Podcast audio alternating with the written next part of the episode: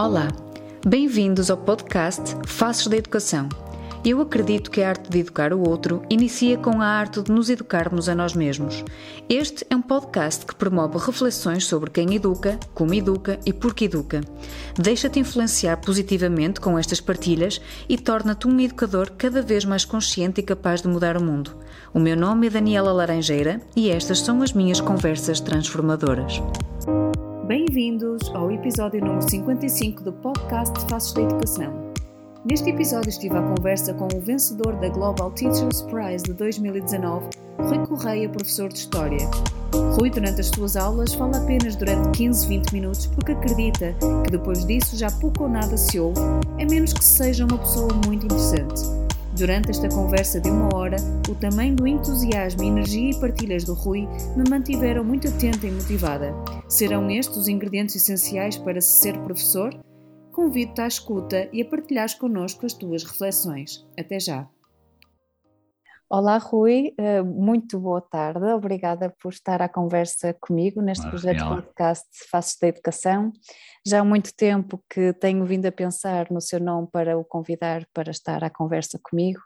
Para quem, uhum. não, quem não sabe, o Rui foi um dos professores que ganhou o prémio do Global Teachers Prize em 2019 e tenho lido muitas coisas sobre si, Rui, sobre as coisas que escreve, as suas reflexões sobre educação, e acho que tem, faz muito sentido estarmos à conversa. Por isso, como sei muito pouco sobre o Rui, mas o que seja é muito bom, vamos poder partilhar com quem possa ouvir este podcast quem é o Rui Correia. Olá, Rui. Olá, boa tarde. Muito obrigado, Daniela, por, por se ter lembrado que, de mim. Eh, se, já, se, aquilo que sabe de mim é bom, eu não vou dizer mais nada com, para não correr o risco de, de, de, de, apontar quem quer que seja. Não, quer dizer, sou, sou uh, Rui Correia, nasci em, em Viseu, uh, vivi toda a minha adolescência na Figueira da Foz, que ainda assim ainda considero uma, uma, uma pátria da, da adolescência para mim, e depois, por razões profissionais, vim parar às Caldas de Rainha, e aqui estou há uns 30 anos, sei lá, e hum, já, já fiz de, de tudo, mas essencialmente considero-me sempre professor, foi isso que eu, é isso que eu, que, eu, que eu gosto de fazer, é isso que eu acho que pode dar um, um grande sentido a, a, esta coisa que chamamos vida e portanto acho que é, que é, que é uma, profissionalmente defino-me defino como um, um técnico de sala de aula, e, e isso é, é, é, entendendo como sala de aula todo o espaço onde se aprende. Eu não tenho nada essa visão de que a sala de aula tem, uh, tem, tem, tem aquele, aquele limite, tem um qualquer limite, seja o qual for, mas tem, tem, tem o limite da curiosidade, é apenas isso. E portanto, seja onde for,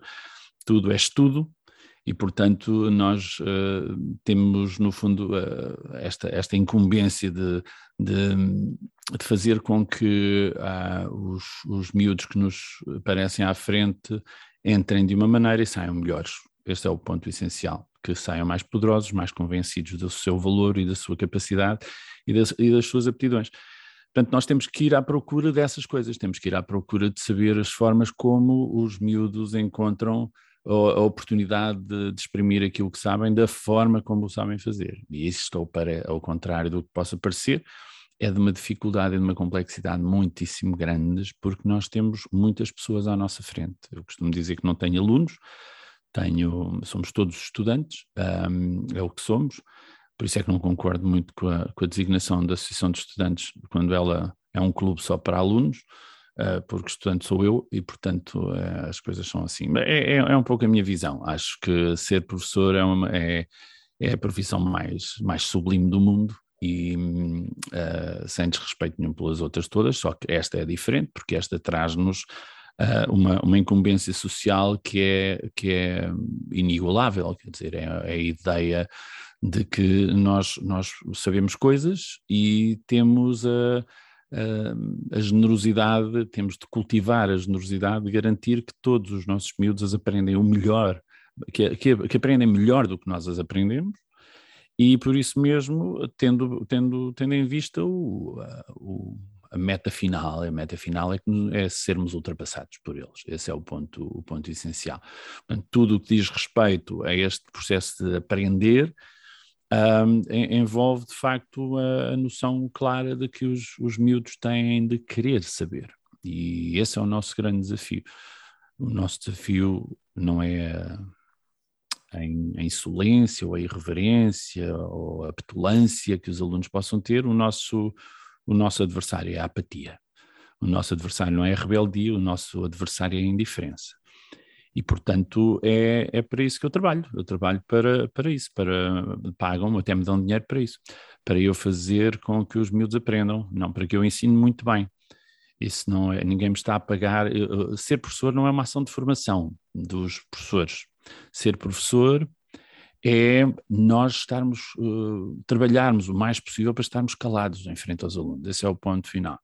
Quanto mais caladinhos estivermos, melhor estamos a desempenhar a nossa profissão. Quanto menos professor houver dentro de uma sala de aula, melhor. Significa que ele é realmente útil porque conseguiu fazer com que os miúdos encontrassem o caminho por si mesmos para poderem uh, passar de um, de um, ponto de ignorância para um ponto de cultura. E esse tópico é fundamental e por isso é que não há espaços para o estudo, não há lugares, não há tempos, não há contextos para o estudo, existem simplesmente todas as oportunidades e todas as circunstâncias são sempre passíveis de aprendizagem, como nós, à medida que vamos crescendo, vamos percebendo. E, portanto, um, a escola não passa de um sistema económico para tentar congregar em muito poucos anos aquilo que demoraria imenso tempo, bem, o triplo, a aprender se um aluno fosse deixado a seu, a seu encargo uh, aprender as coisas que são aprendidas nas escolas. Portanto, as escolas têm essa função, a função de economizar muito tempo de vida às pessoas e garantir que, se, que, que há aqui um exercício uma, e, e, que a escola tem que se transformar de alguma, de alguma maneira numa espécie de ginásio da curiosidade. Esse é o, é o, tópico, é o tópico. A gente vai lá para exercitar os músculos da curiosidade. E, e nós, como professores, temos a obrigação, de, por isso mesmo, um, sermos interessantes. É a única questão que eu acho que é, é, é a grande incumbência de um professor é garantir que não há momentos sem interesse nas suas aulas. E ultrapassei, ultrapassei largamente a, a pergunta que me colocou. Mas pronto, é daquelas coisas. Não, não, já fui apontando aqui algumas curiosidades e coisas que foi falando que, que, me, que com, quem, com, com o qual me alinho uh, imenso. Uma, uma das coisas é que nós podemos uh, oferecer às nossas crianças, aos nossos jovens, um espaço de aprendizagem que não seja só apenas eh, dentro da sala de aula, porque tu, todos os espaços podem ser de aprendizagem e são na vida, não é? Em casa, no pátio. É que, é que não adianta nada a nossa opinião, não serve uhum. para nada. Nós aprendemos na mesma, portanto é irrelevante estarmos de acordo ou estarmos contra, porque a vida encarrega-se de, de desdenhar as nossas opiniões. Ela, ela é ela impõe-se de uma maneira extraordinária e, portanto, como estamos sempre a aprender isto, não é? nem sequer é, extraordinariamente novo, mas, eh, mas, eh, mas há alguma dificuldade em compreender isto. Uma das coisas que partilhou enquanto eh, que disse foi que um dos papéis do professor é saber estar calado, em algum poder conseguir que o, o, centro não seja o professor, ou seja, o centro esteja muito ligado à relação. Eu, eu, também já não acredito tanto que o centro esteja do outro lado, do aluno, mas sim na uhum. relação uhum. que se estabelece entre ambos. Uhum. O centro está lá, na relação, naquele sim. lugar do meio, não é? E só que, pegando aqui no, no, no, paradigma mais tradicional que nós eh, assistimos hoje dentro das nossas escolas, que é o paradigma mais instrucionista, do que o saber está muito centrado no professor, como é que, como é que o Rui contorna esta, esta situação? Como é que faz? Como é que podíamos alterar a ser o professor mais, se calhar, perguntador, mais ou mais calado não, para... Não, não, não, não, não. Não, não, eu, eu, eu, quando digo calado é, é, mesmo calado, não é fazer perguntas. Eu, eu, não quero nada perguntar coisas, eu não quero perguntar nada aos meus alunos, nada, isso não me interessa para nada. Uh, aquilo que eu quero é que eles me façam perguntas a mim, ou seja, o que me interessa a mim é que eles tenham, e depois tentar não responder. Esse é o meu objetivo. A minha ideia é, eu não faço perguntas e não respondo.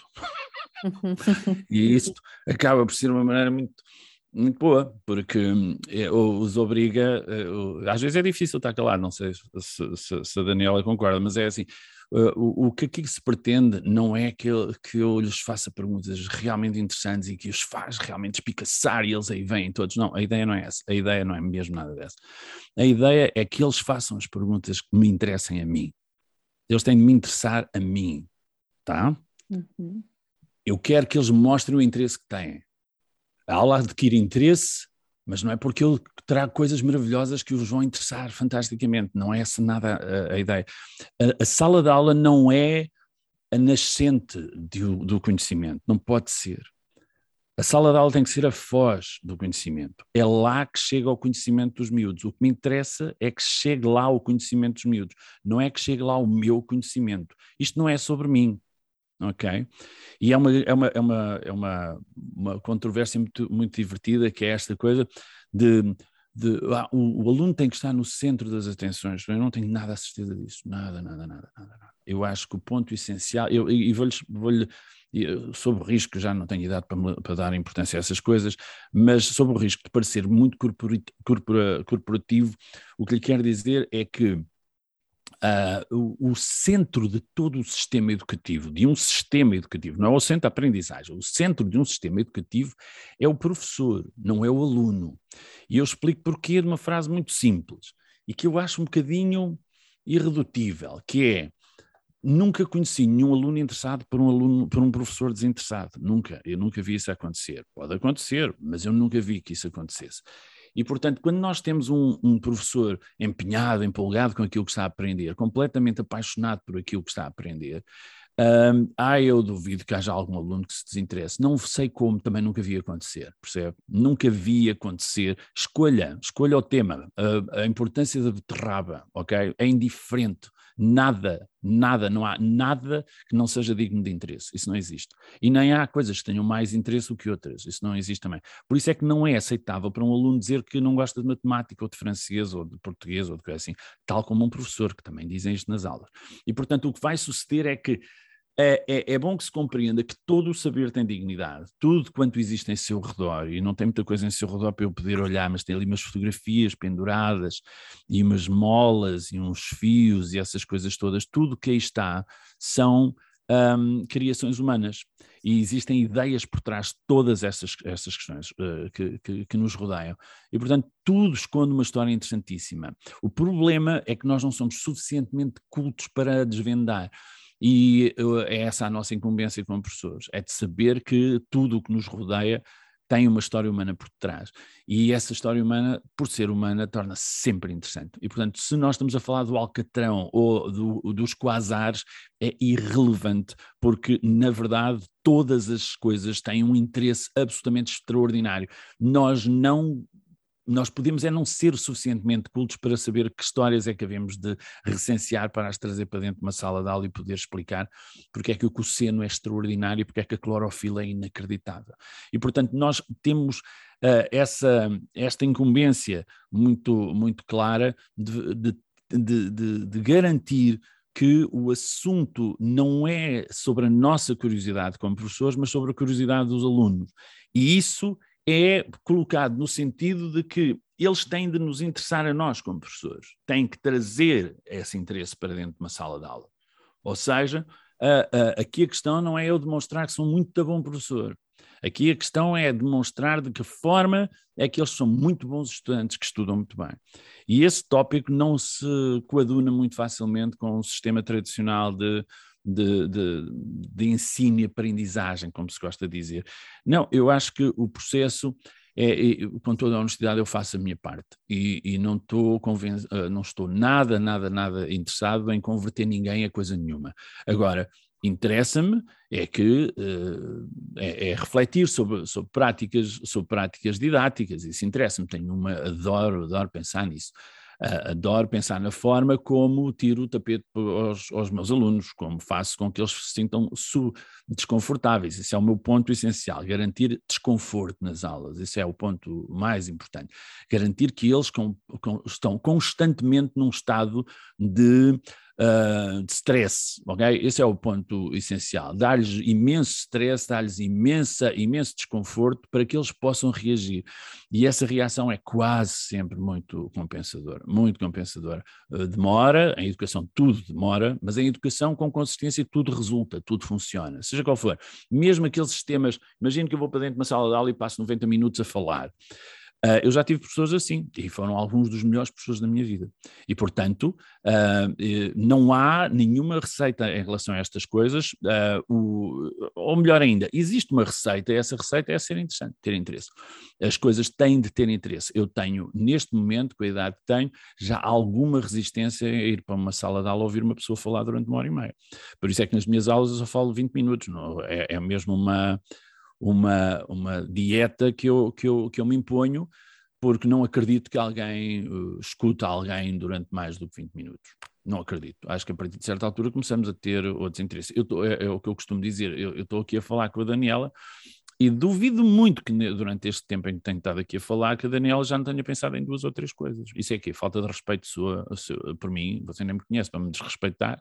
Portanto, a situação é o que se passa é que a Daniela provavelmente tem vida própria, já é capaz de ter interesses pessoais e assim, vida mesmo, e, e, e isso uh, não se desliga, não se faz off. Ora, se nós aceitamos isso perfeitamente nos adultos, explique-me por que razão é que nós não aceitaremos isto nos miúdos.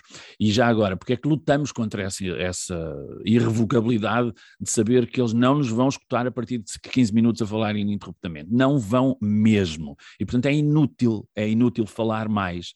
E, portanto, se nós tivermos, se eu quiser contar a história da Primeira Guerra Mundial, uma vez que sou professor de História e quiser falar sobre o assassinato Francisco Fernando, arquiduque Francisco Fernando, eu falo-lhes e eles vão adorar a ideia e tal. E vamos estar ali durante 10, 15 minutos a falar sobre este assunto. E depois eu calo-me. E aqui o que eu faço é agora pedir-lhes que me digam o que é que acharam de interessante em qualquer, naquilo tudo. E vamos debater essas coisas. Todos se escrevem, porque eu acredito muito no poder estruturante da escrita e, e, da leitura, e acredito nos livros e no, na, no saber livre, livresco, gosto, acredito nisso tudo. E depois tem que ler tudo aquilo que escreveram, todos têm que ler tudo aquilo que escreveram, toda a gente lê. E estamos o resto da aula a discutir tudo aquilo que toda a gente lê. E aquilo que uns se lembraram de escrever, outros esqueceram-se, e portanto nós vamos fazendo ali uma manta de retalhos, e no final temos o quadro perfeitamente uh, uh, revisto, mas sobretudo uh, re, reapreciado, uh, uh, apreciado também por, por eles, porque eles vão acrescentando sempre mais coisas e mais coisas e mais coisas aqui. Portanto, não é possível estar parado nas minhas aulas, isso não existe. não, não há, não, eu não suportaria que me fizessem isso a mim, eu às vezes vou a conferências e, e, e só por repressão social é que eu não grito e não me vou embora porque porque é insuportável. São, há, há, há, conferências, conferencistas que não são bons oradores e, e que são intoleráveis, insuportáveis, não se aguenta. Um, eu não direi que eu não seja um desses. Agora, uh, o ponto essencial é que eu não gosto me façam isso a mim, entende, Daniela? E se não, não gosto me façam a mim, eu não vou fazer aos outros aquilo que não gosto me façam a mim. E, portanto, a ideia é garantir que eles produzem, que eles fazem coisas, que eles se mexem, eles não podem estar parados. Isso é, para mim, intolerável. E eles adoram não estar parados, ao contrário do que toda a gente gosta de dizer dos miúdos.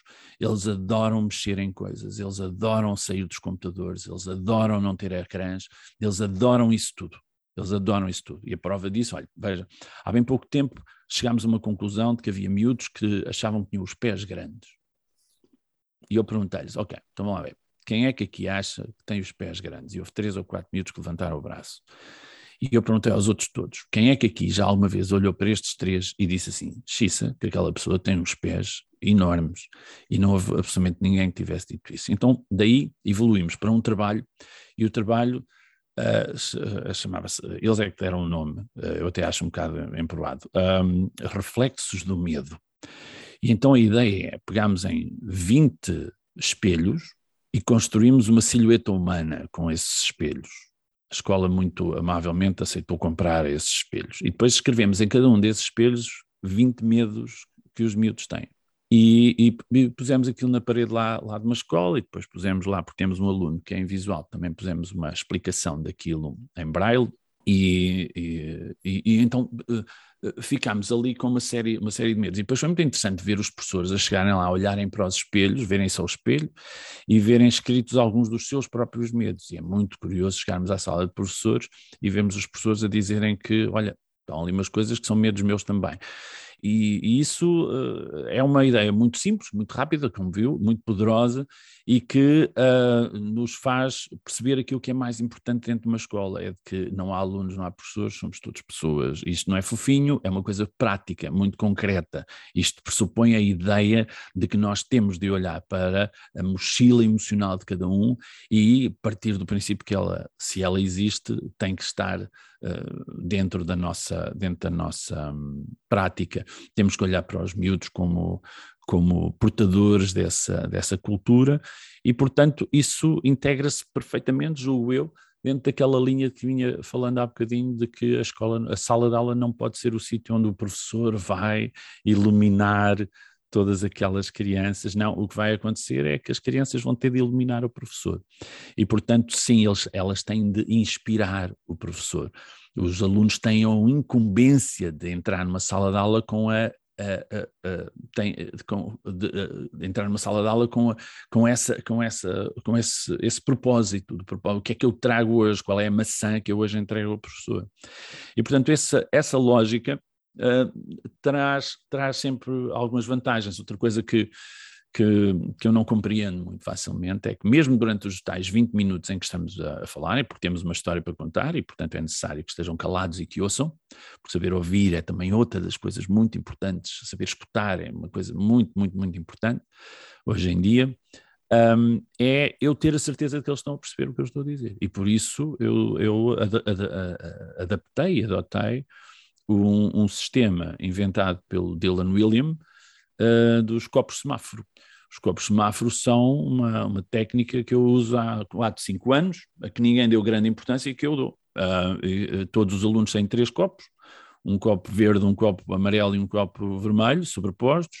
Eles têm desses três copos, sempre o verde está em cima, significa o verde, no fundo é uma comunicação não verbal, em que eu me vou percebendo daquilo que está a acontecer dentro da sala de aula quando os alunos sentem que não há assim grandes dúvidas e que estão a perceber o que eu estou a dizer, mantêm o copo verde. Se por acaso não perceberam bem porque se distraíram, ou porque, mas não têm propriamente uma pergunta para fazer, só querem é que eu não avance na matéria e que uh, re, reveja aquilo que acabei de dizer. No fundo, diga por outras palavras a mesma coisa que eu tive a dizer para esclarecer melhor, ou acrescente mais dados, ou algo assim do género, então eles colocam o copo amarelo. E quando põe o copo amarelo, eu não avanço na matéria eu vejo uns copos amarelos a aparecer e então percebo que há aqui qualquer coisa que deve estar. É muito interessante quando eu estou a, a, a dar a aula e aparecem ao mesmo tempo cinco ou seis copos amarelos. Isso é muito divertido, significa que eu fui mesmo mal, uh, mal usei a palavra idiosincrásico ou, ou, ou extemporâneo, está a ver? Uh, Saiu-me assim um disparate qualquer desses géneros e os miúdos disseram, perdão, não conheço o senhor de lado nenhum. E então uh, assim quatro ou cinco copos amarelos e eu, ok, esta parte eu aqui não, não, não, não fiz bem. Então revejo a atrapalhada toda, que tive para ali a dizer, tuma, tuma, tuma, e eles começam os copos verdes a, a, a tapar os amarelos. E então, ok, pronto, então posso andar à frente. Se por acaso um aluno tem uma pergunta mesmo para fazer, então aí mostra o copo vermelho, a aula para imediatamente, ele faz a, formula a sua pergunta e quem vai responder à sua pergunta, em princípio, será alguém que tenha o copo verde porque só há duas pessoas que têm copo verde, não é, Daniela? A, a pessoa que está a perceber tudo e aquele que não quer que os tenha. Portanto, essa pessoa, essa, essa, pessoa, essa pessoa sabe que é um risco ter o verde, porque mais tarde ou mais cedo pode-lhe calhar ir parar, ir parar aquilo. E, portanto, olha, é, é o, o, por exemplo, os whiteboards é uma coisa que eu utilizo muito também, ou seja, a possibilidade, todos eles têm um, um, um quadro branco, em A4, e uh, eu distribuo aquilo pela, pela miudagem toda e faço uma, uma, cinco, uma série de cinco ou seis perguntas assassinas, daquelas que as pessoas sabem fazer para provar, para saber se os miúdos perceberam tudo ou não, e então eles lá respondem, nós combinamos um momento em que eles mostram o quadro, e quando mostram o quadro eu percebo que há ali um segmento que não percebeu e tal. E portanto aqui o ponto essencial é, como, como verá, a importância do erro para mim. É aquilo que eu gosto de chamar o benefício da dúvida. O, o erro é, é, o, é o nosso maior uh, amigo, não é? Portanto, temos de, de garantir que o advento do erro de uma sala de aula não representa nenhum vexame. Portanto, a sala de aula tem que ser um espaço de constante assistência em viagem. Uh, nós temos de estar constantemente a, a fazer todos os possíveis por garantir que quem erra não é, não é, não há consequências negativas no erro, pelo contrário. Temos de ter a noção absoluta que, um, que os miúdos se sentem num, num, ambiente de segurança. Só assim é que se pode aprender. Ninguém aprende desconfortável, quer dizer, desconfortável aprende é, só se aprende desconfortavelmente, mas, mas é, não, não, se aprende sem amabilidade, é isso que eu quero dizer. É, isso não, ninguém aprende é, de, mal, com maus modos, isso é, é, uma tortura. De, eu presumo que se aprende alguma coisa, quer dizer, antigamente aprendia-se, não é? Vamos lá ver, se eu bater numa pessoa, como se batia muito uh, antigamente, eu vou de certeza absoluta ficar a saber todos os apiadeiros, desde o VAR até, até, até campanha, isso de certeza absoluta. Uh, porque eu não sou estúpido, os meus pais não me educaram para ser estúpido, e portanto, se alguém me bate por causa disso, eu vou aprender. E portanto, de, de alguma maneira, isto é verdade. Agora, é, é tão como é que é? Draining, não é? Dizem os, os americanos essa expressão. É tão emocionalmente esgotante ter um clima destes, uh, marcial, uh, que, que, que, que, eu não gostaria nada disso como, como, uma profissão para mim. E eu sei o que estou a dizer porque já uma vez tive que ter uma, uma relação absolutamente marcial com uma turma durante o ano inteiro. Daquelas turmas que não sabem brincar, eu gosto muito de brincar, divertimos-nos muito, Uh, mas, mas há turmas que não, quer dizer, que criaram ali uma cultura de turma que é péssima, horrível, péssima. Então ah, precisam de ser trabalhados nesse, nesse, nesse domínio, evidentemente, mas com uma firmeza uh, uh, inquestionável, quer dizer, porque aí não, não, há, não há aí nenhuma oportunidade, não tem nenhuma oportunidade. E portanto, uh, quando as turmas começam a, a, perceber que nós estamos interessados em saber o que eles sabem e, e, e, que estamos interessados em compreender o que eles são mais do que aquilo que eles sabem, é, é o ambiente, o ambiente torna-se muito mais leve, muito mais simples e pode mesmo acontecer que os alunos queiram ir às suas aulas e queixem-se por não haver mais. É curioso que, sendo professor de História, falou aqui na importância da história humana e, e, e, essa importância até se deu pelo exemplo de exercício de atividade ou de projeto que surgiu dentro da sua sala com as suas, com os seus jovens, que aparentemente nada tem a ver com o que está no currículo de história. Né? Uhum. Alguém que chega e que diz que está desconfortável com os seus pés grandes. É. Um, é fácil daquilo que conhece de, de colegas e daquilo que acontece dentro das escolas, um professor valorizar essa história humana, esse, esse desconforto, esse, essa experiência humana, esse, porque eu, eu, acredito muito nessa parte também emocional de escuta e, e aquilo que me estou a perceber nas suas partilhas é que escuta muito e, e gosta bastante, interessa-se mesmo, é muito curioso sobre o mapa do outro, não é? O mapa, o que é que está para além, o que é que, que, é que eles trazem, não é? E como é que eu posso trabalhar com aquilo que eles trazem. Como, por uhum. exemplo, os meus pés são grandes e eu vivo desconfortável com isso. É. Mas há espaço, sente que há espaço para, para si, houve espaço para, para trabalhar este, este, este uhum. desconforto. Mas o que é que sente que acontece? Os, os colegas da sala ao lado, o que é que lhe dizem? Quando, quando isto acontece? Oh, Rui, deves. Não sei. Não, sabe, eu, eu, eu tenho. Repara, eu, eu tomei uma decisão. Uh, não é fácil, sim. Eu tomei uma decisão. Diga, diga, diga, Daniel. Porque é isso, eu muitas das vezes vou assistindo a professores incríveis e que têm uma esta nossa visão, uma visão diferente de olhar para o outro e para, para, para a aprendizagem e que se sentem muitas vezes sozinhos e com repreensões daquilo que pode acontecer, muitas vezes do colega da sala ao lado, não é? Acontece muito isto. Uhum. Um, eu queria perceber também da sua experiência, que é que, como é que lida diariamente com estas, se é que é uh, um problema para sim. si? Não, não pode ser, não pode ser problema para mim. A minha, a minha única questão é esta: olha, eu estava mesmo convencido quando, aqui há uns anos, eh, como é que eu dava aulas? Eu dava aulas assim, eu eu procurava ser o melhor professor que há no planeta. E então trazia as melhores histórias, tinha tudo preparadinho e vinha com aquilo tudo e ocupava ali uma hora e meia de, de histórias fantásticas e ótimas e aquilo funcionava bem, os miúdos adoravam e nós estávamos todos bem, tudo estava correto, estava tudo fantástico. E depois no final tínhamos tínhamos um, visitas de estudo e tínhamos jantares, eh, íamos, saímos à noite, íamos jantar todos, e eu ouvia as vozes de, daquela rapariga, a Neuza, ou do Arthur, pela primeira vez, e estávamos no final do ano. Está a ver? Uhum. Pois é. E isso mexe com a cabeça de quem queira deixar a cabeça mexer, porque uh, és muito bom, és um gajo espetacular, uau, os teus alunos adoram-te, adoram-te, fazem-te festas. Eu, eu, ouça, eu, eu, tô, eu não precisei nada do, do, do prémio para saber qual é o apreço que os meus alunos têm por é mim, nunca sim. tive. Nunca tive, eu tive. Os meus alunos fazem coisas assim. Ó oh, professor, tem, há ali um problema, não se importa de vir ali ajudar a resolver um problema. E lá vou eu e entro numa sala adentro e tenho um foyer inteiro de 200 alunos a cantarem-me os parabéns porque alguém descobriu que nesse dia eu fazia anos. Isto aconteceu-me três vezes na vida, muito antes do, do prémio. Portanto, eu não preciso nada, eu não tenho uma única, eu, eu não tenho um único.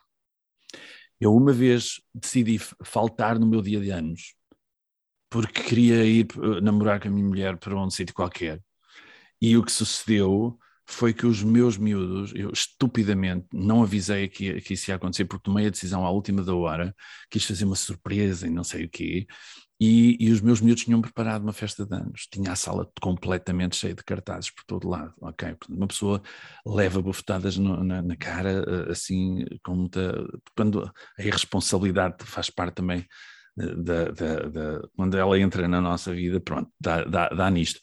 E, e, e, o que sucede é que um, eu, eu, como lhe digo, eu não preciso nada de, de, dessas, dessas coisas, dos prémios, para saber qual é o preço que eles têm por mim. Sou padrinho de casamento de dois, dois alunos, uh, enfim. Uh, ainda bem, mas, mas, a questão, a questão, não faço a menor ideia porquê, mas eles lá sabem, e o ponto, o ponto, o ponto essencial é que nós temos aqui assim uma, uma, uma relação que sempre foi muito boa, sempre foi muito. Eu nunca tive nenhum, nunca na vida mandei nenhum aluno para a rua, não, não porque não houvessem problemas, tenho os mesmos problemas que qualquer colega meu tem. Agora, a questão é que eu acho, acho sempre, sempre me aparece um problema numa sala de aula. Aquilo interessa-me demasiado, quer dizer, a última coisa que me passa pela nem nunca me passou pela cabeça dizer vou mandar este indivíduo para a rua. Uh, não, a ideia é, está aqui um problema, é para, é, para, é para resolver, quer dizer, então nós homens que temos sempre essa tendência de tentar resolver tudo, mesmo a parvoeira toda, mas, mas uh, isso para, para mim é, é, aquilo é demasiado interessante para eu estar agora, a, a, minha aula desaparece logo, no momento em que tenho um miúdo que está completamente fora de si e que se enerva com outro colega ou qualquer coisa assim, a, a aula acabou, terminou aí, se não começou a aula, imagino que acontece um incidente no, no princípio da aula, essa aula está destruída para, para, para, para, sempre, não interessa nada, porque eu vou converter toda essa situação numa, numa, numa oportunidade para nós começarmos a estudar aquele assunto. Estudar. Eu, eu não consigo resistir a isso. E, portanto, tudo o que diz respeito ao currículo cai por terra, desaparece logo. Porque a partir desse momento aquilo é a sua prioridade. É um assunto muito mais interessante, claro. muito mais importante. E, portanto, nunca na vida. E que diz respeito nenhum... a todos, não é? E que diz respeito a todos. E não há, e é, e é, um ensinamento à espera de ser explorado completamente. E, portanto, essa, essa, eh, nós não podemos viver nessas duas toxicodependências. Uma que é a toxicodependência do currículo, temos mesmo aquilo, não pode ser, eu tenho que ter a minha fixe diária, não pode ser, e, a, e a toxicodependência das notas, quer dizer, isso não pode, isso, isso não há nem, essas duas toxicodependências têm que ser eh, reavaliadas e repensadas por cada professor. Mas como lhe estava a dizer, eu, eu, eu dava as aulas, eh, garanto-lhe, eram aulas muito boas. Eu entrava para uma, eu estudava aquilo, preparava aquilo maravilhosamente, tinha todos os detalhes, todas as, tudo estava tudo feito incrível e tal. E andava, fazia ações de formação para os meus colegas e tal, e muito, 12 anos a, a tentar ensinar às pessoas como é que se ensina bem. E eu hoje faria a mesma coisa, mas hoje reconheço que eh, passei demasiado tempo a tentar ensinar como se ensina e, e, e, a falar muito pouco sobre como se aprende. E hoje estou, estou muito mais interessado em saber como se aprende. Então mudei tudo, pá, há uns 10 anos atrás, mudei tudo completamente.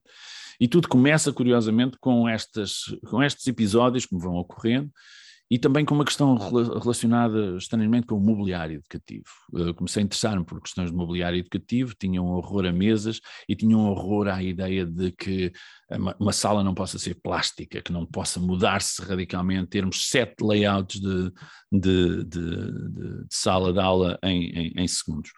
Uh, porque eu quero que a aula seja dinâmica, mas o mobiliário não me deixa ser dinâmico. Portanto, há que, o problema está no mobiliário.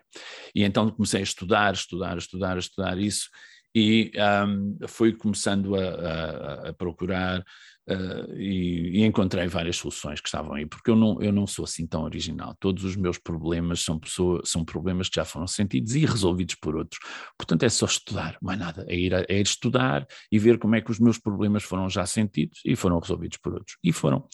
E, portanto, aquilo que, que, que, eu, que eu, em relação aos meus colegas, para não fugir à sua pergunta, aquilo que se coloca é o seguinte: eu estava com muito receio de que, mudando o sistema completamente de, de dar aulas, pondo-os mais a eles na berlinda do que na, na, na, excelência da minha, da minha qualidade como professor, um, mudar as coisas totalmente. E então comecei a dar aulas de 20 minutos e de 20, 25 minutos, porque o corpo não, deixa, não me deixa calar e, e, é, e é, difícil domesticar este animal. E, e então, quando eu tomo uma, uma decisão, e a, a, decisão às vezes obriga a coisas muito simples, como ter uma ampulheta, comprei uma ampulheta de 20 minutos, e punha aquilo ali. Eu gosto muito de coisas que não são digitais.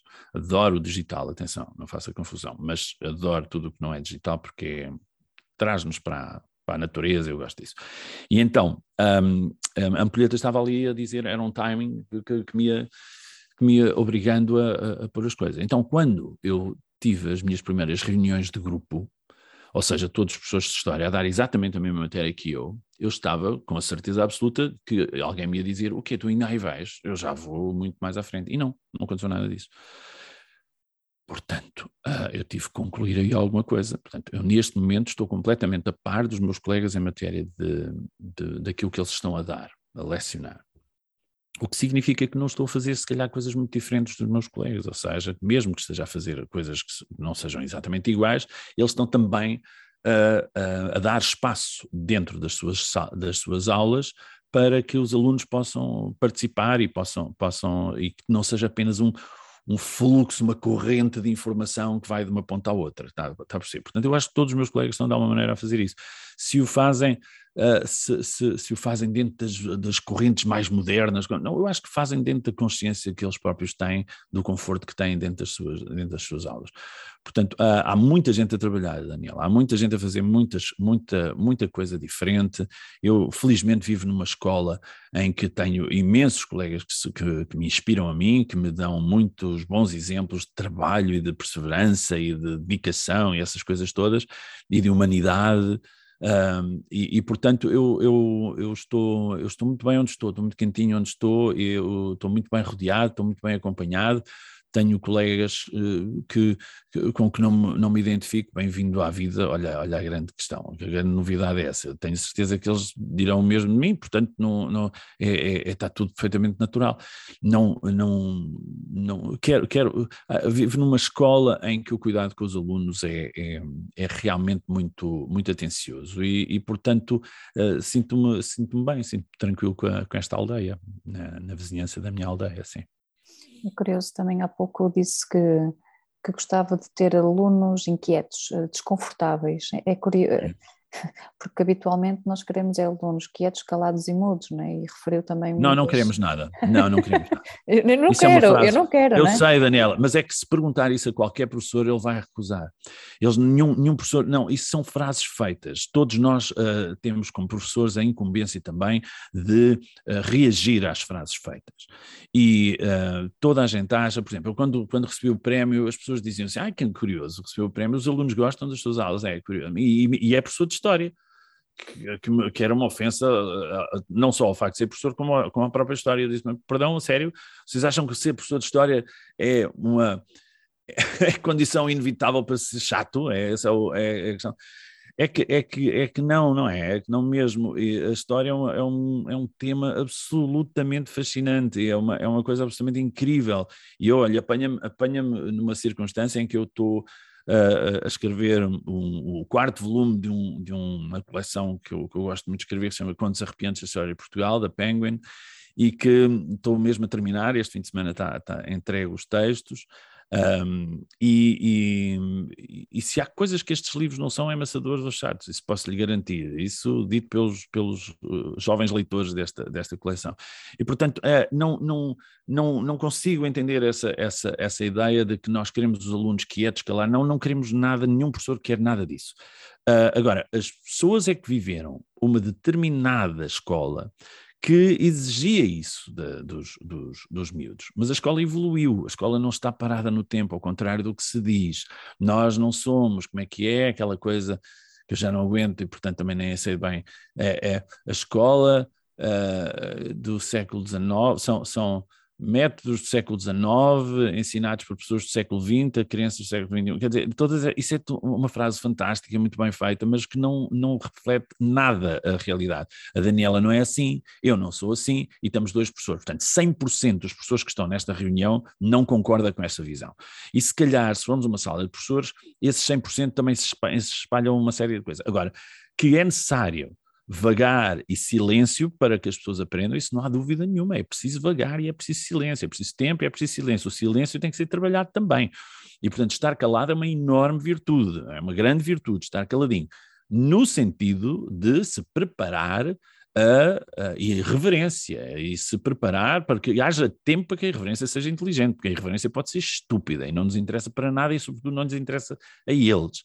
A irreverência a rebeldia é um, tem lugar na escola. A rebeldia é essencial para uma escola. E nós queremos cabeleireiros rebeldes, nós queremos mecânicos rebeldes, nós queremos advogados rebeldes, nós queremos cantores rebeldes, nós queremos pintores rebeldes, nós queremos médicos rebeldes, nós queremos que a rebeldia faça parte da vida das pessoas. A rebeldia é normalmente uma grande pulsão de inovação e, portanto, eh, é, é muito importante termos a, a, rebeldia dentro da sala de aula saber, ter, saber, e não é domesticá-la, é saber enquadrá-la e, sobretudo, fazer com que os miúdos compreendam as vantagens imensas que a rebeldia lhes pode trazer.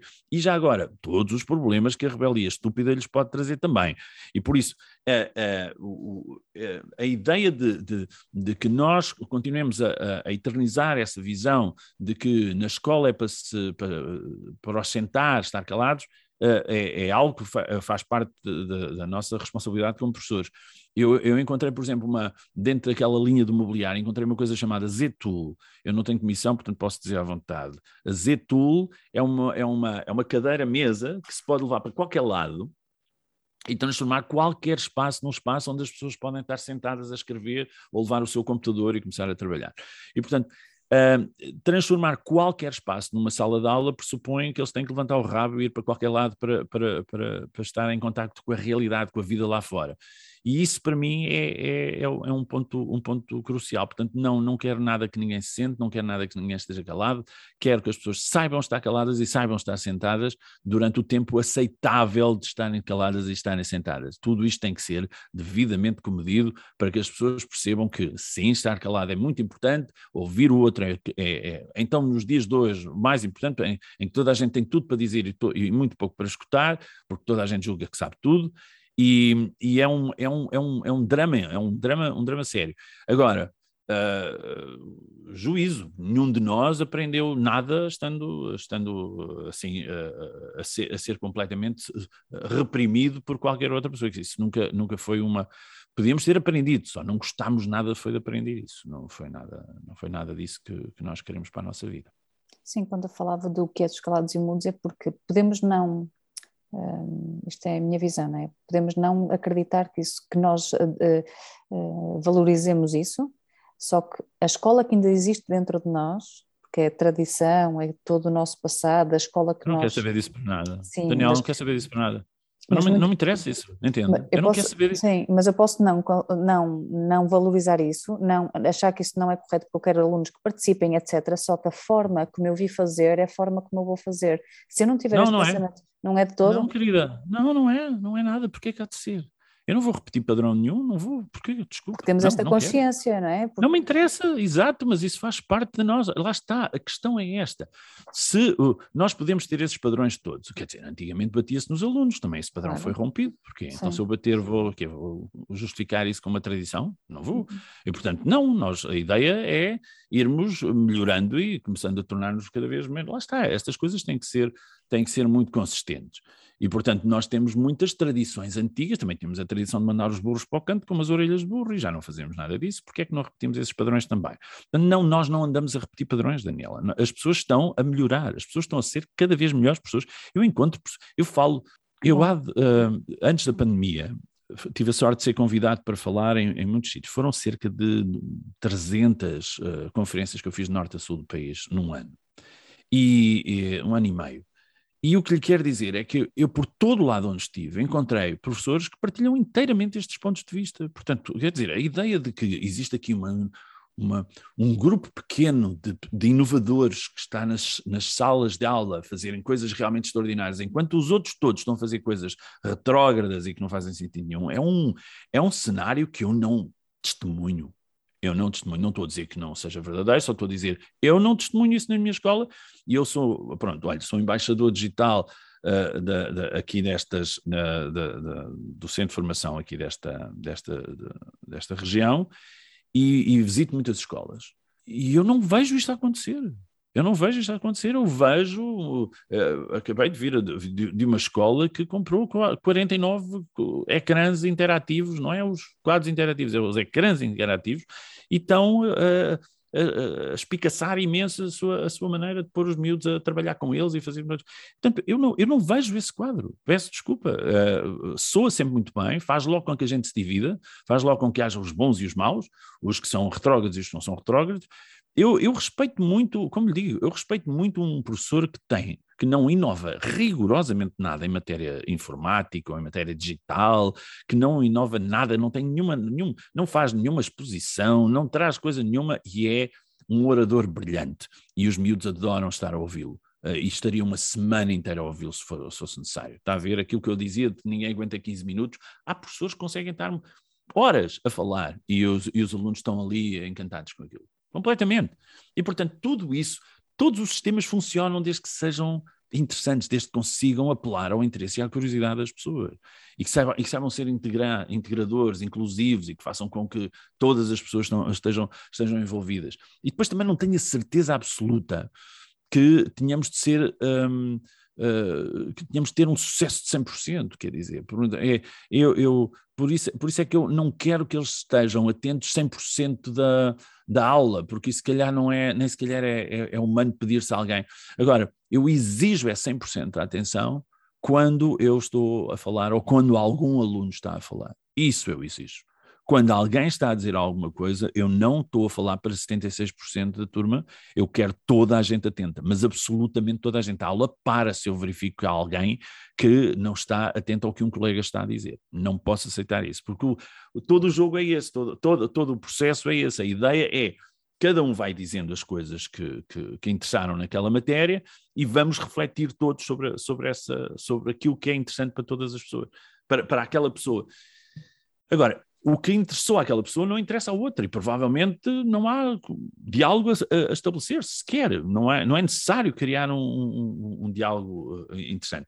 Agora, o, acho, acho é que uh, são muito poucos os professores que eu conheço, eu confesso-lhe que nem lhe saberia dizer cinco, que achem que os seus alunos devam estar calados, uh, quietos e, e, e, e, como é que é? Calados, quietos e não sei. Pois era, Pronto, eu disse mudas, mas é calados. Mas ouça, está tá a perceber, não, não, não, não conheço, não conheço. E acho que há, como digo, há muitas ideias feitas sobre esse, sobre esse assunto e nós às vezes deixamos-nos colonizar por essas ideias feitas. Uh, não, eu gosto muito mais, sou-lhe franco, ocupo-me, ocupo-me a ir à procura dos, dos, exemplos dos meus colegas que me possam ser úteis a mim e que me, e que me dizem formas de dar aulas que, que, que eu disse, olha, cá está, esta é uma, uma ideia fantástica que eu vou, eu vou fazer. Por exemplo, no outro dia eu vi um artigo da, da National Geographic que dizia que nós choramos 31 litros e meio por vida. Era uma estimativa. 31 litros. As lágrimas que nos caem, se somarmos todas as lágrimas que já choramos, aquilo vai dar na ordem dos 31 litros e meio. E eu achei aquilo muito interessante e trouxe aquilo para dentro de uma sala de aula e perguntei o que é que vocês acham disto e tal, tal, tal. Pronto. E depois começámos a falar sobre coisas reais que fizeram os miúdos chorar ao longo da, da sua vida. E, e, foi uma aula incrivelmente corajosa, porque eles disseram tudo o que. Isto vinha também a propósito agora da guerra, da Ucrânia e tal. E, e então decidimos fazer uma peça artística. Essa peça artística vai ser um pórtico uh, que vai mostrar garrafas, e essas garrafas vão ser 42 garrafas que têm uh, eh, 31 litros e meio de água lá dentro. E os rótulos dessas garrafas vão ser coisas que realmente, uh, efetivamente, fizeram os, os, os meus miúdos chorar. E portanto aquilo vai ser, eu já tenho esses rótulos e é, é impressionante. Aquilo vai desde a morte de um pai à cebola. Está a perceber? Portanto, vai desde a coisa mais irrisória até à coisa mais intensa que se possa, que se possa imaginar. É uma aventura que vamos, vamos montar na próxima segunda-feira e que é uh, uh, incrivelmente poderosa, incrivelmente poderosa. E, e a, a, história tem isto, percebe? A história é, é falar de lágrimas, não é? A história é falar de sangue, é falar, é falar de, de paz, de, de é falar todas essas, todas essas questões. Não compreender isto é, não é julgar que história é falar do passado. A história não é nada falar do passado. A história, o pelouro da história é o tempo. O pelouro da história é o tempo. Portanto, o futuro faz parte do pelouro da história e conhecer tudo o que se passa hoje em função do seu percurso é aquilo que eu lhe dizia há bocadinho, quer dizer, essas fotografias que aí estão penduradas, todas elas têm uma história por trás, todas elas, e não estou a falar do que fotografaram, do objeto de, de fotografia, não, é a, a, própria tecnologia que está por trás dessas fotografias, a mola que segura essas fotografias, tem uma tecnologia, tem uma ideia, houve pessoas a defender essa ideia, houve erros atrás dessas molas, houve molas que funcionaram pessimamente e essas são as melhores de todas, uh, de todos os protótipos que foram feitos, e portanto existem histórias por trás de tudo isso isto, existe risos por trás de tudo, existem lágrimas por trás de tudo, e tentar convencer os alunos de que um, as, suas, as suas vivências, as suas experiências são dignas de, de, de reflexão e que, e que, devem ser acolhidas e que devem ser pensadas para que eles possam sentir-se mais poderosos e que, e que isto não, não podemos transformar a vida nessa loucura que é a rejeição de tudo o que é pejorativo, do que é negativo, das boas energias, coisa que eu odeio uh, a ideia de que a vida é feita, nós temos é que pôr o mal de lado e concentrarmos na, nas coisas boas da vida. Eu, eu tenho absoluto horror a, a, isso, esta euforia permanente, esta euforia imperecível em que tem que ser as nossas vidas, em que nada corre mal e tudo o que corre mal é para ser posto de lado. Uh, nós, nós, uh, eu cultivo muito nas minhas aulas essa rejeição absoluta a essa ideia. Um coração sem mal, ou sem tristeza, é um coração iletrado, é um coração analfabeto. E, e, essa, essa iliteracia faz muito mal às pessoas, porque dá a ideia de que nós temos de viver de acordo com aquilo que as outras pessoas pensam que é a nossa vida. E isso é uma prisão perpétua que eu não, que eu não gosto nada de estimular. E, portanto, ir à procura desses lugares e dizer que sim, as tuas insuficiências são enormes, são mesmo, tu és mesmo incapaz aqui, aqui, aqui, aqui, aqui, aqui, aqui não te representa e, e, que essa incapacidade e essa insuficiência não te representa, porque tens muito mais do que isso também. Garantir que os miúdos saem dali com a coragem de enfrentar os seus medos, enfrentar as suas lágrimas, enfrentar eh, os seus sofrimentos, é, é uma coisa muito importante. Por isso é que eu às vezes também vou abaixo, dentro de uma sala de aula, não, por, não porque não porque gosto especialmente disso, mas porque são coisas que são insuportáveis. Há coisas que são insuportáveis, há coisas que meus alunos me contam que são uh, insuportáveis. Não se, não se aguenta com facilidade. Há miúdos com 10 anos que viveram mais do que eu alguma vez viverei na vida. Ok? Portanto, não faça confusão, nós estamos a falar de. de eu, eu, eu, trabalho, felizmente, numa escola socioeconomicamente uh, desfavorecida, e isso uh, é para mim uma, uma, uma traz-me traz uma Uh, uma responsabilidade muito, muito grande. Uh, eu sei perfeitamente que a escola é, para muitos dos meus alunos, o único lugar decente que eles conhecem, o único lugar de normalidade que eles, que eles, que eles conhecem. E, portanto, um, temos, temos um bocado a obrigação de, de mostrar a essas pessoas que os padrões existem e que é possível romper, romper esses padrões e que as pessoas podem ser muito mais do que aquilo que julgam que são e que podem ser.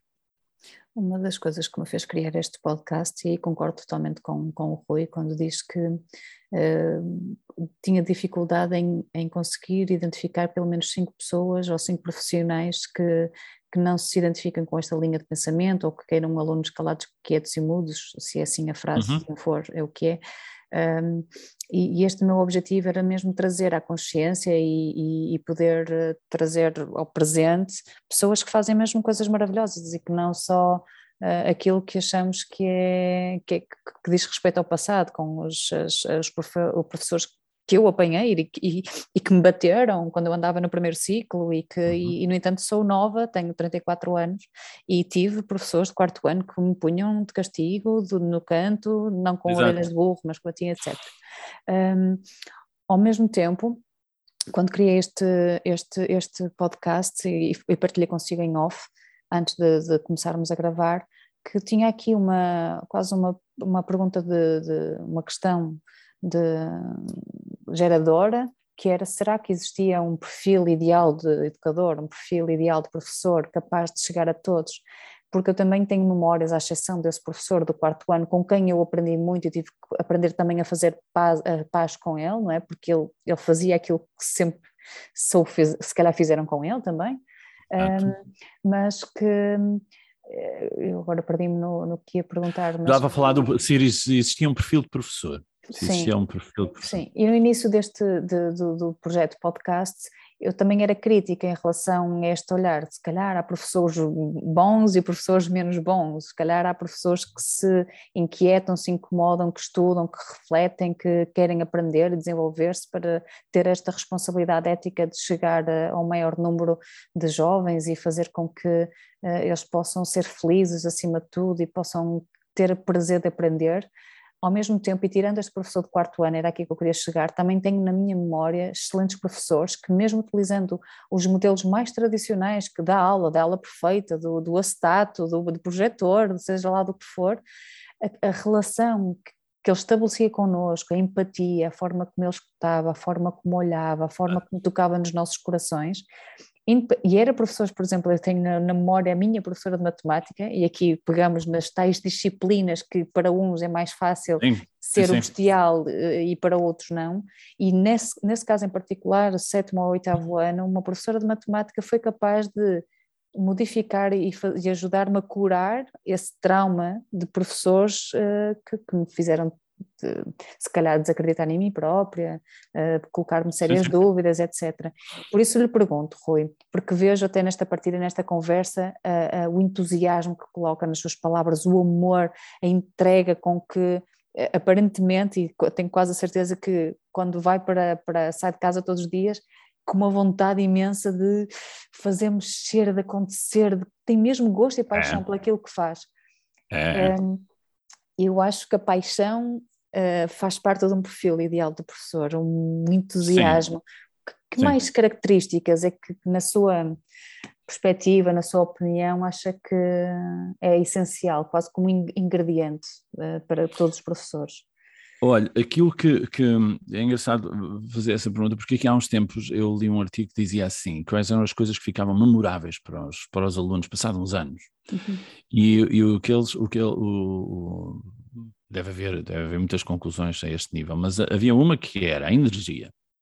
Não é engraçado? Acho muito interessante, porque eu tinha pensado nisso. A energia que, que um professor coloca dentro de uma sala de aula. Um, e quando eu digo energia, não é naquela coisa, naquela, naquele sentido todo espiritualoide que é hoje, não, não é nada disso. É, é a energia no sentido de, de, ser enérgico, de ser verdadeiramente um, um, um uh, alguma implacabilidade no meio daquela coisa toda, entrar por ali dentro e arrumar com isto tudo. Ok. E essa energia eu, eu, eu acho que, que hum, é, é, algo que eu sempre admiro num, num orador quando vou assistir a qualquer coisa. Quando vou, quando vou a um sítio qualquer e vejo que há um, um indivíduo que está realmente interessado naquilo que ele próprio está a dizer, é-me às vezes até, até deixo de o ouvir, interessa-me mais aquela energia eh, do que aquilo que ele está a dizer. Um, eh, isso já me aconteceu várias vezes. Uh, de, então, mas não ouviste ele dizer, não, eu estava absolutamente apaixonado por ele e não me, não me interessou nada o que ele tinha para dizer, eu estava apaixonado pela pose, pela postura, pela conduta, por aquilo, aquilo era demasiada informação para eu estar a dar mais informação, e por isso sou homem, só sei dar importância a uma coisa de cada vez, e portanto uh, uh, só, uh, ver, ver, ver aquela energia para mim era mais do que suficiente, e, e isto é, é, é, absolutamente fascinante, e há quem leve isto para, para o disparate, eu tenho visto muitos, muito daquela linha, enfim, eu nem vou comentar, dos, dos, do coaching, não é? Do coaching que há agora, e que... Há, linhas há, e linhas, há linhas e linhas, Rui. Querida, eu não duvido da benignidade das coisas. Eu acho é que, como sempre, somos sempre capazes de destruir boas ideias. E, e nós somos talentosíssimos em fazer isso. E, e, portanto o disparate também, já, também existe. Mas nós temos alguns oradores que são muito, muito interessantes e se nós desligarmos o som e o, e o virmos só, se estivermos na televisão a ver ou numa se for possível desligar-lhe o som e tiver a ver aquilo, é igualmente interessante. É, mesmo, é como ver um filme numa língua que a gente não percebe. E eu acho que o, o, o tópico é esse, acho que nós Uh, a energia é um, é um, aspecto muito, muito relevante, essa, essa força que se traz para dentro. Uh, a outra coisa que eles, que eles, que eles diziam era o método de, de, de ensino, o método que, que, se utilizava, ficava na memória dos, dos miúdos também.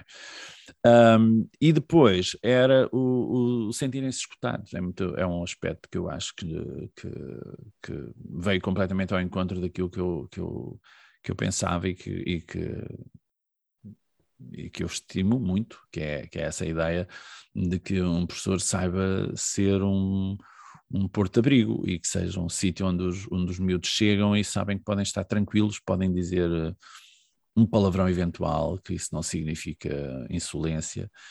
Um, e, e, e eu, eu, no outro dia tive um, um caso, vou-lhe contar, um caso de um aluno que estava no meio de uma sala de aula de uma colega minha e, e saiu-lhe um palavrão daqueles mesmo sumarentos. Não era para a professora, não era para nada, foi lá uma, uma questão que ele teve lá com, com, com, um, com um colega e ele nem. O palavrão na vida daquele rapaz é tão corrente é uma vírgula, na família né? que ele usá-lo ali, ele nem sequer compreendia a, a inoportunidade daquilo. E, e eu soube daquilo numa reunião de conselho de turma, que os professores estavam ali todos, vejam lá, fizeram estas coisas todas e tal. Eu, ok, ouvi aquilo. E quando fui para, para a sala de aula e vi o rapaz, para primeiro, que nunca na vida tinha sido mal criado comigo, nem nada que se pareça, eu, eu, não, eu não, não aguentei, chorei a rir, a rir, a rir, a rir descontroladamente. E ele, ele estava a olhar para mim, estavam todos a olhar para mim, não sabiam porquê. E eu disse: epá, eu, eu, eu se lhe contasse, Daniel ia perceber porque é que eu me mas não lhe vou contar porque isto é um podcast decente. E, e, e então uh, eu estava a chorar rir descontroladamente, porque imaginei aquele, aquele totó a dizer aquela, aquela, aquela frase e, e depois disse, uh, eles falaram, mas diga, o que é que está, a rir de quê? E eu, eu não, não, isto é, é, muito, é muito parvo.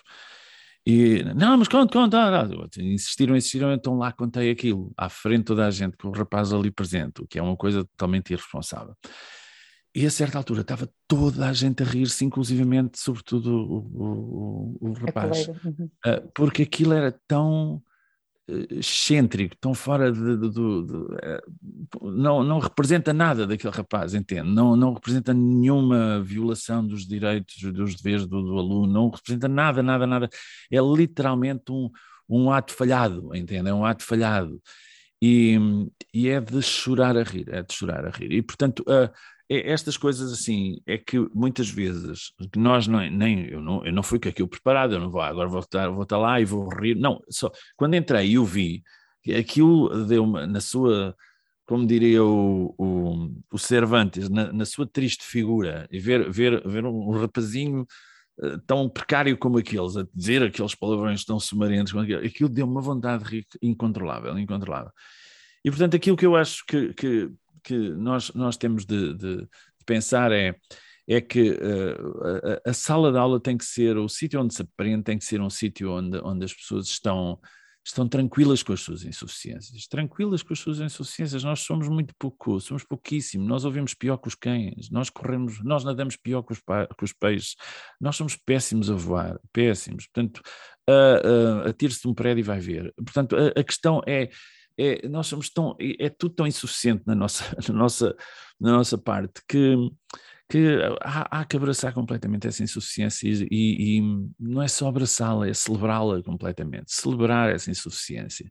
E, e, e, eu acho que quando, quando sabe, eu, eu até costumava dizer aqui há uns tempos, eu, sabe quando é que eu vejo que os meus alunos estão no ponto e que eu posso estar à vontade e fazer o que, o que nós é quando eles começam a insultar-me é quando os alunos começam a mandar assim umas bocas que, que do género, pois é, o, o professor vai desenhar hoje, é, Pronto, eu estava a ter um dia bom, estava a ver esse tipo de coisas. Quando eles dizem isso, eu desenho pessimamente.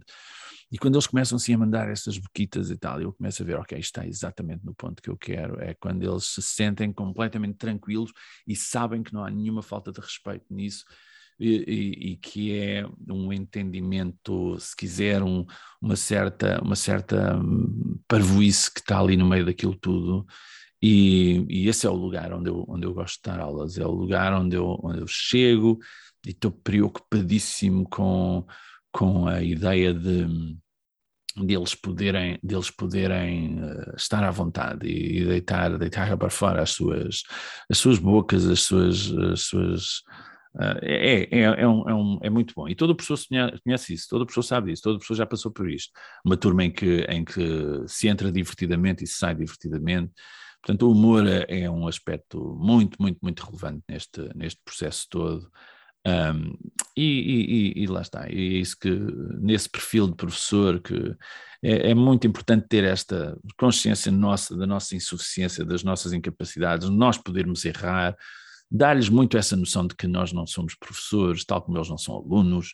Esse, esse tópico é muito importante, porque antes de tudo, a mim o que me interessa é que um aluno ajude uma velhinha a atravessar a rua sem que ninguém esteja a ver. Esse é que é o ponto essencial. Isto se a velhinha quiser, atenção, se a velhinha não quiser ultrapassar a rua, isso aí já não é boa ideia. Mas, mas, mas é isso que me interessa, interessa muito mais desenvolver neles a ideia de que são boas pessoas do que, do que miúdos com notas muito altas. Isso não me, não me, não me leva. E depois acontece esta coisa extraordinária que é, quanto menos importância damos às notas, melhores as notas vão ficar. E agora? Parece um paradoxo, isto? não é? Pois é, é tão simples quanto isso. Uh, estava a ouvi-lo também na, quando falávamos do perfil, não é? Aquilo que nós podemos tocar nos corações dos nossos alunos. Ontem tive uma experiência interessante, fazemos a nossa reunião de equipa às quartas-feiras, à tarde, e no final da, da reunião eu precisei de partilhar uma, um, um, um excerto de um texto que uma aluna nossa há 14 anos atrás, agora estando numa outra forma de vida dela, partilhou comigo e disse: Daniela, eh, estou a escrever isto para uma professora minha e gostava de partilhar contigo aquilo que eu escrevi sobre a minha experiência na vossa escola. E foi tão poderoso perceber que o pouco que achamos que colocamos na vida daqueles miúdos, passado 13, 14 anos ainda tem uma, um impacto na memória e na, e na, vida dela. E uma das coisas simples, porque nós trabalhamos com jovens em abandono precoce de educação e formação e não estamos à espera que a escola, só por facto de trabalhar de forma diferenciadora, diferenciada, uh, que eles passam a vir à escola todos os dias. Então nós temos um sistema que todos os dias de manhã, às nove e meia, estamos a ligar para os alunos que não estão na escola. Não okay. para julgar, mas para perceber o que é que se passou hoje, o que é que se passa, dormiste bem, tiveste uma boa Estamos noite, contigo. estás em casa. Pronto, fazemos isso. E uma das coisas que esta jovem partilhava no, no texto era mesmo isto, a coisa que, uma das coisas que mais marcava era todos os dias de manhã ter alguém, a perceber que alguém de uma escola se importar comigo, pelo facto de eu não uhum. estar a, estar a chegar e ligar o telefone, eu perguntar olá, eu dizer olá e alguém do outro lado me dizer então querida, como estás? Bom dia, passaste bem, mas à escola? Não professora, não vou à escola hoje. Vai, anda, anda lá, vai, anda. Esta coisa, este carinho, este afeto, este, este importar-se com o outro.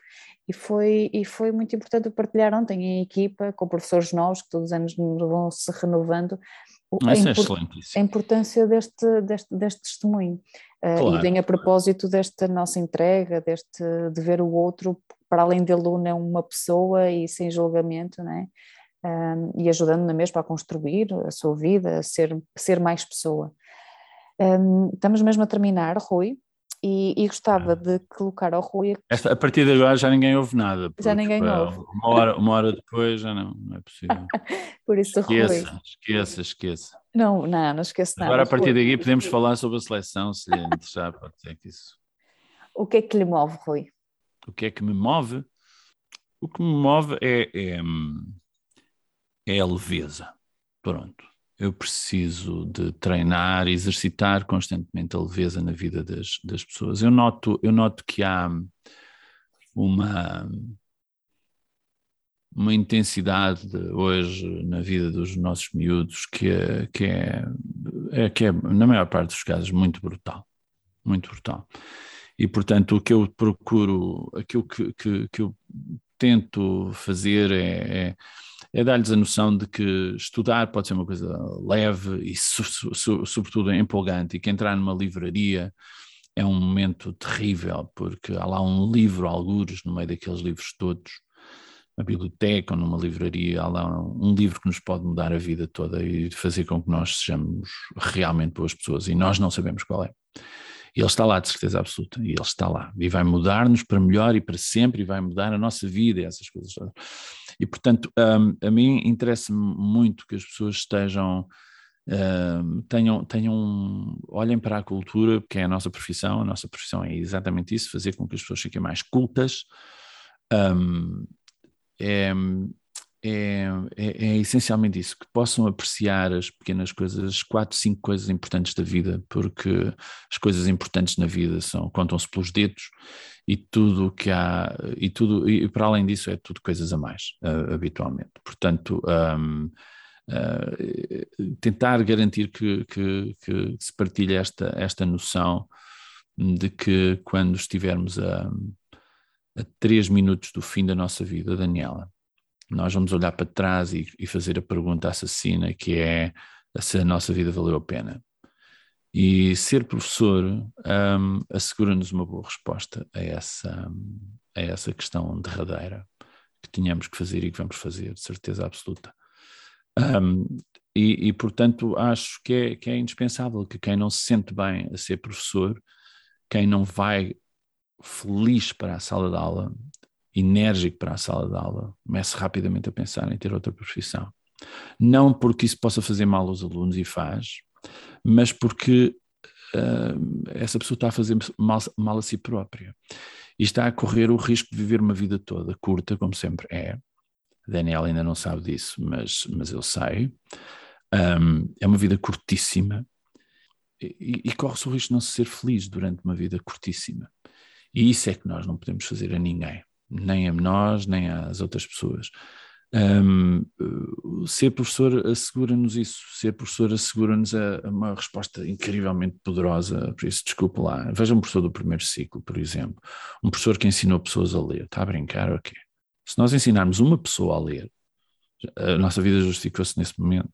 Agora imagina uma pessoa que faz disso uma carreira, está a ver? Ela nem sequer tem a possibilidade de saber o alcance, o impacto que vai ter na vida destas, destas pessoas. Dir-me-á, ah, se não for ela a ensinar, outra pessoa fará. Ok, mas isso é o quê? Isso, eh, tem, passemos, passemos a responsabilidade para outra pessoa e para a vida dessa outra pessoa, quer dizer, é irrelevante. Portanto, uh, uh, aquilo que me move é isso, o que me move é ter a noção de que uh, a minha vida tem serventia, sabe? Esse é o meu ponto essencial. Ser professor assegura-me completamente, de uma forma muito, com enorme propriedade, a assunção de que eu tive uma, uma vida que, que, serviu outras pessoas e que fez com que a vida das outras pessoas ficasse melhor por causa de eu ter existido. E isso é, é, é muito compensador, é muito recompensador, é muito egoísta se quiser, mas é, é a minha vida e, portanto, sendo a minha vida, eu tenho que cuidar dela e fazer com que ela seja, seja lá está, tenha serventia e que seja, seja útil. Muito obrigada, Rui. Foi um prazer enorme ouvi-lo. Hum, Dá mesmo gosto em ouvir a daqueles que lá está 90 minutos, é pouco e estaríamos aqui mais na escuta. Ai, quando há amor bom. e entusiasmo e energia nas palavras, hum, é maravilhoso. Por isso, muito é. agradeço e vai ser bom inspirar outros pelo caminho. Muito bem, muito obrigado, obrigado Daniela. Espero que as pessoas tenham uh, ouvido qualquer coisa depois dos primeiros 15 minutos. É só. Duvido, mas pronto, não há nada como sermos não há nada como sermos otimistas. A mim chama-me um otimista crítico, portanto, olha, vamos, vamos acreditar que os 16 minutos continuaram, está bem? Portanto, para a pessoa que chegou até aqui, das duas uma, ou não é boa da cabeça, que é sempre uma grande probabilidade, ou, ou, ou pronto, ou, ou, então está mesmo interessada nisto e isso assim é, já há medicação para, o, para, para isso também, ok? E acompanhamento psicológico e assim. Tá. Muitas muito felicidades obrigada. para o seu podcast e muito obrigado pelo convite. Tá? Muito obrigada, Rui. Bem-aja.